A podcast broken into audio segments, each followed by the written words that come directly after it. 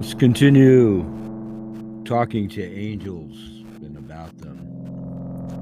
Those of you that joined me the other day or joined us, Lori Ivers and I. You heard Lori mention the Archangel Raziel is known as the Angel of Mysteries. The name Raziel actually means secrets of God. Other spellings include Raziel, spelled R A Z E I L, R A Z E L, R E Z I A L, R E Z I E L, R A T Z I E L, and it's actually also spelled and pronounced Galizur, G A L I Z U R. The Archangel Raziel reveals holy secrets when God gives him permission to do so. Those who practice Kabbalah, Jewish mysticism, believe that Raziel reveals the divine wisdom and the Torah contains, that which the Torah contains within Judaism.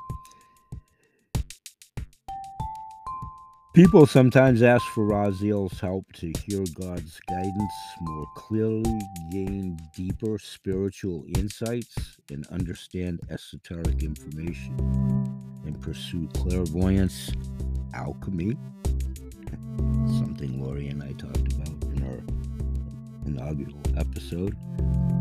And some, it goes into mystical magic and divine magic and what have you. These will be footnotes for myself talking with Lori behind the scenes for our next edition, Tuesday next.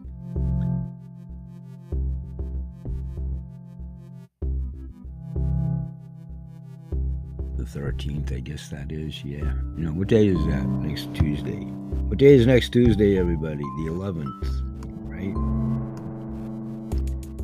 Speaking of calendars, yes, Tuesday the 11th at 11 o'clock will be our next live show. and where Lori actually expounded upon Raziel as one of her hangout angels. Raziel is associated with rainbow colors rather than a single color.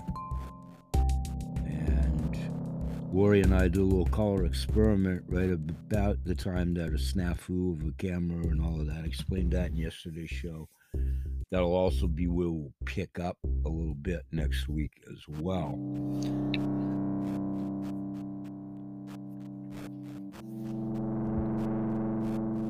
So I'm going to let Lori expand upon Raziel, but thought that was interesting. I want to talk a little bit about Uriel and Michael. I've talked about Michael yesterday in the Angel Show. To talk a little bit more about Uriel here in just about 10 seconds when we come right back. Stay with us.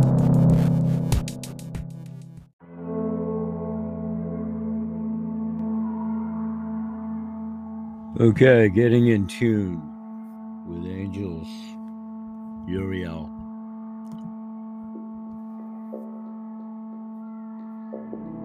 Speaking with Lori Ivers, my Tuesday co host on whatever we're calling our show. Tuesdays with Lori and Grepper, I guess at this point. We're open for suggestions. Maybe make some fun out of assigning a name to the show, all within respectability and all within the reality of what it's intended to do. Heal. Archangel Uriel is also the angel to call upon for help with natural disasters. There are stories that credit Uriel with being the one to warn Noah of the impending flood. In the Bible, Noah's Ark. If you would like to bring healing energy to a situation that involves a natural disaster, I'm going to talk to Lori about what her understanding is of Archangel Uriel when we seek out help. If you're frightened or you're ever involved in a natural disaster, lots of those going on nowadays, huh? Uriel will be there with you. You can also pray to Archangel Uriel for good weather, especially when flying, it has been said.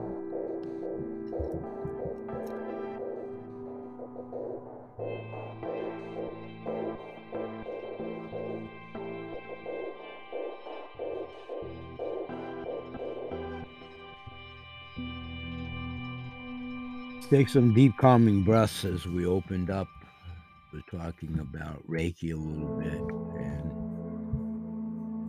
it's this kind of freelance show today, blending other religious roles, angels, starting to name a few, identify a few. What's your understanding of the angels? What's your contemplation with who you are, who you have been? Are you curious, Yellow? If you have specific issues in the genre, questions, concerns, you can either call and or direct your communication directly to Lori Ivers, outlined in yesterday's show. There is a link direct to her in my virtual mall. Lori will be here next Tuesday. If you have questions or concerns, that'd be a great place to start some fodder and maybe some chat as we do the next show. Lori and I are working on possibly an every other week Facebook Live type of thing. We just threw that out there at the end of yesterday's show. So the infamous scheduling, scheduling, timing, timing, timing.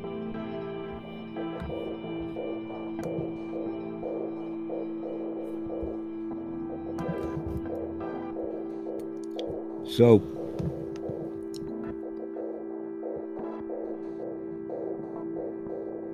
Raziel, Uriel, and Michael.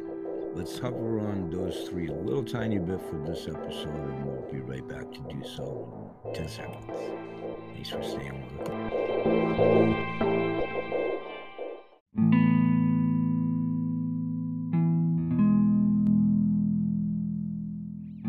Okay, I'm wrapping up for today on thoughts about angels. You're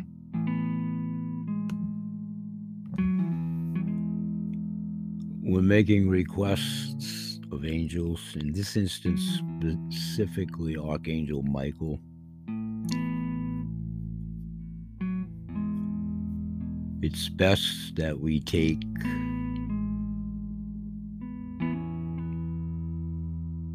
good examination if it's the infancy or you're new to reaching out to angels or you're not quite sure. Wherever you fall always be sure that your requests are embraced and framed in a positive manner that benefits yourself and the message that you are will receive if you open yourself at that level. Before you invoke archangels, especially Michael, perhaps, to help others, you must have their permission to make requests on their behalf, or you need to seek it out directly.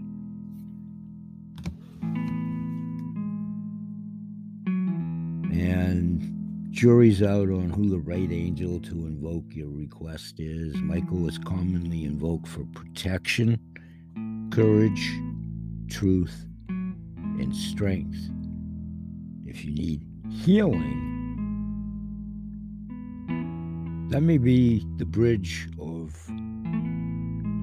where your guardian angel where Michael is an archangel. It might not be the correct choice when trying to finite which angel may be best for you to be chatting with. That gets into all kinds of categories of religion, interpretations, the Bible. So creating the conditions to receive divine guidance and or assistance, which it is, there's several ways that you can call on archangels, specifically Michael here. Whatever your sacred space is in your interpretation of one within your home, preferably if you're taking the sojourn to that leap dedicate to the angels. Many people have done that. An angel altar, if you will. Mm, it bridges the gap of the Catholicism in my background and what I've been learned, taught to believe many years ago.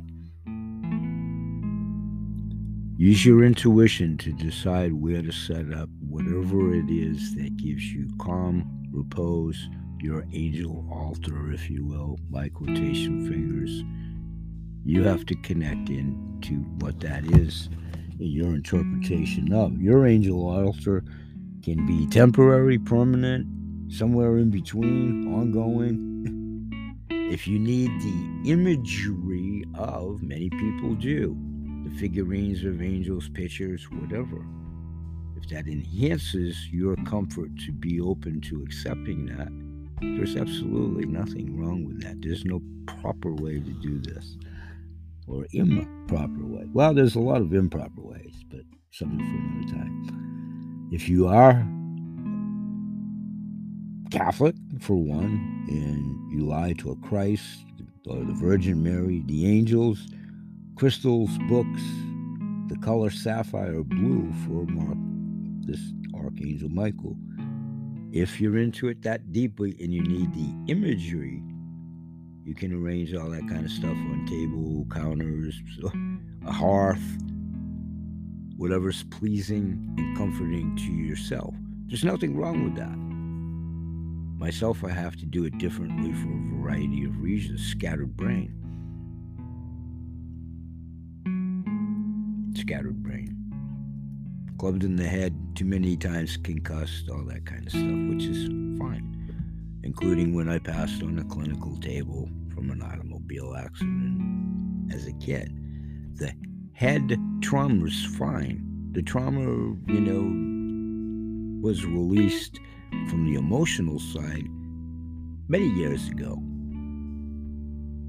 It's the physiology side that I battle while I continue to reach out in the ethereal world. Meditation, visualizations, crystal rituals, clairvoyance rituals, if that's your avenue. Or you can simply say an invocation, invocation prayer. You know, make up your own prayer.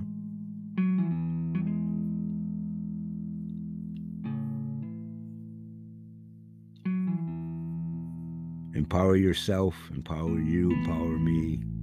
Come to you on your own free will, whichever angel, your oversoul, your guardian, asking for your help.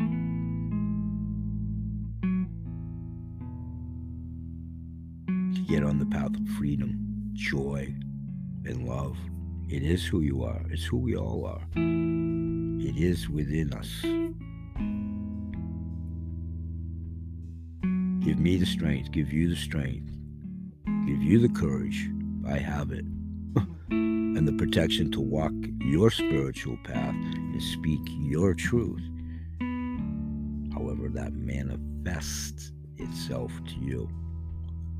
Promise to yourself more so than anybody to use your freedom, your strength, your courage for the benefit of all beings.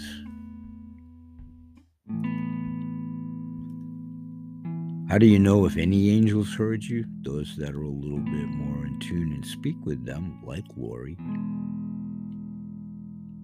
Ivers. Archangel Michael, for me, has the loudest and clearest voice of all the archangels. So be sure,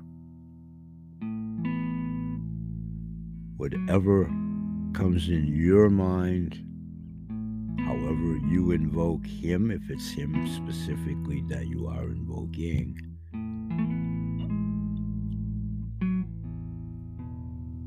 trust him if you're seeking him out. You can enjoy a life of freedom, peace, and love.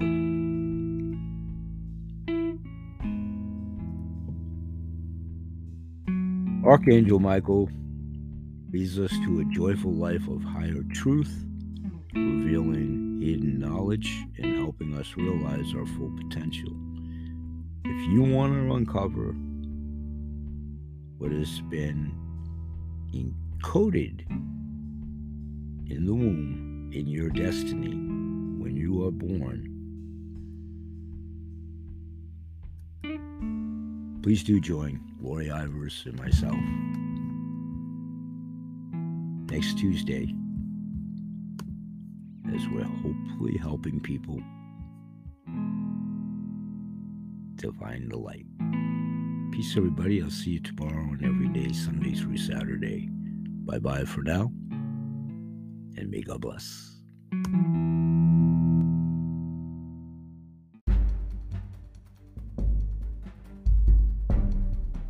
Okay, for wrapping up today's show, I want to leave you with this. Focus on what you can control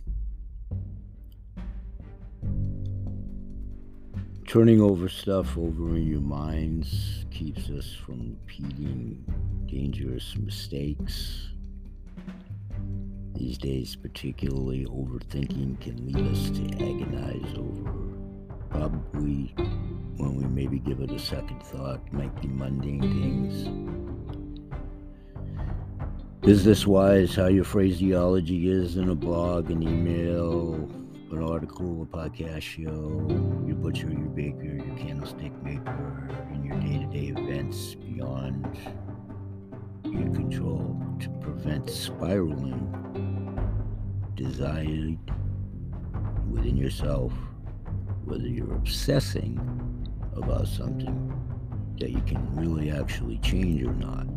If so, a lot of certain amount of time to taking action, then distract yourself with an activity that puts you in tune with who you are. Meditation, Reiki, walking in the park, nature, looking up in the sky, whatever. Looking at a picture of a loved one, however you hold that. Holding on to a grievance, however, you need to loosen up your grips and let it go even if you know that your coworkers, family members, the guy down the street, whoever perceives you, however they perceive you, and how you perceive them. Be sure it's not mirror vision.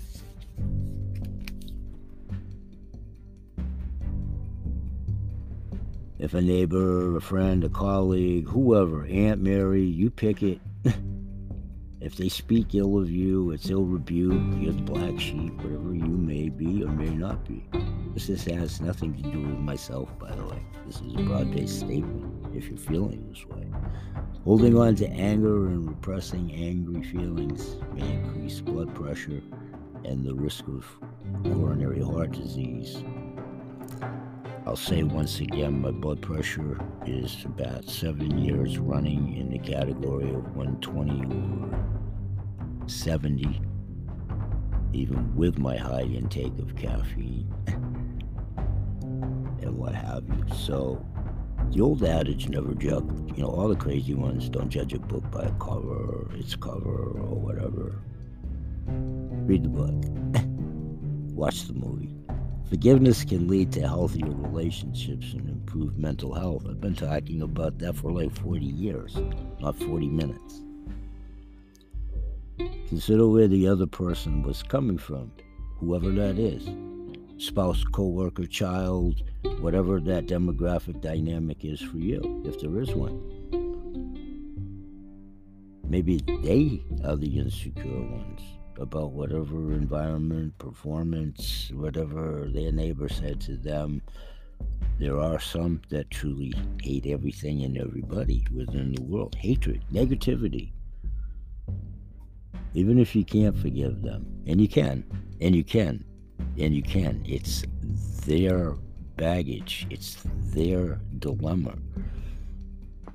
It's their being stuck in a vortex that's not a good place. Don't let it perpetuate and break your shield.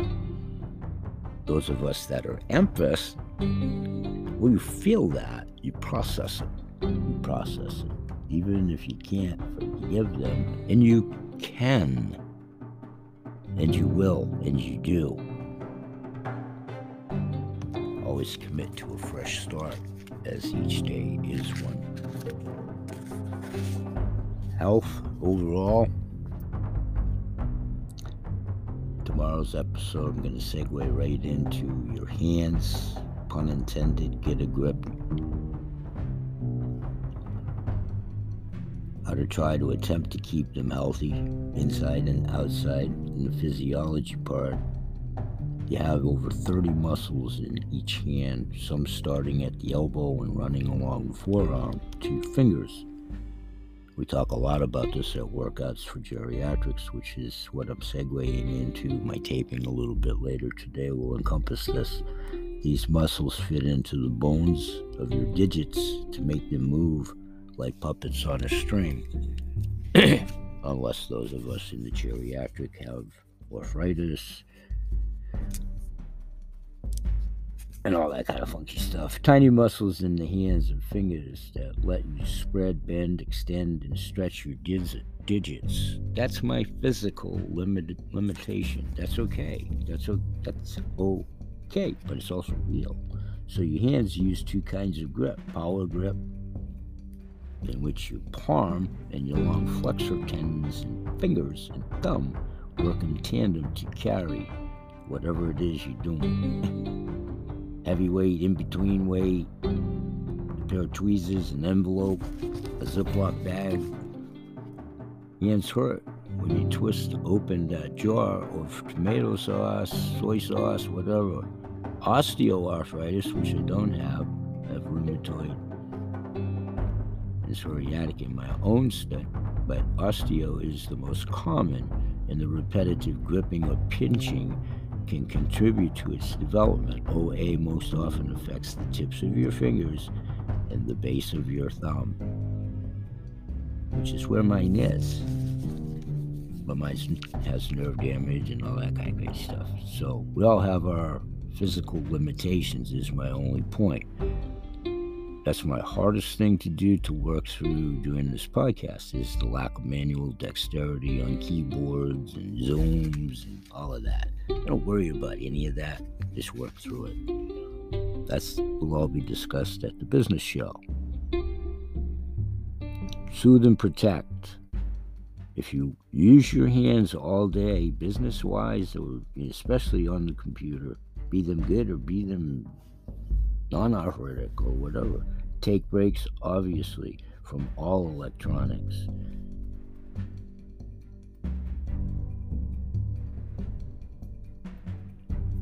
Stretch your wrists, your forearms. We'll you encompass this in my next workouts for geriatrics. If you are indeed in an office environment, home based or otherwise, if you're spending a lot of time on the computer, you really, really need to exercise your hands maybe more intensely because of that. That's going to be my segue into tomorrow's show. I'll see you all there. We're here each and every day, Mondays through Friday, Saturday, Sunday. With your help, we grow exponentially. If you like us, please share us. If you believe in what we're doing, please pay it forward. We're trying to grow both the audience and spread the message of light energetic healing and changing so many old mindsets over decades. That's what all of these intuitive groups do, over and above the two income streams, which we for sure will talk about at the business shows in a little bit. I'll see you tomorrow. Peace, everybody.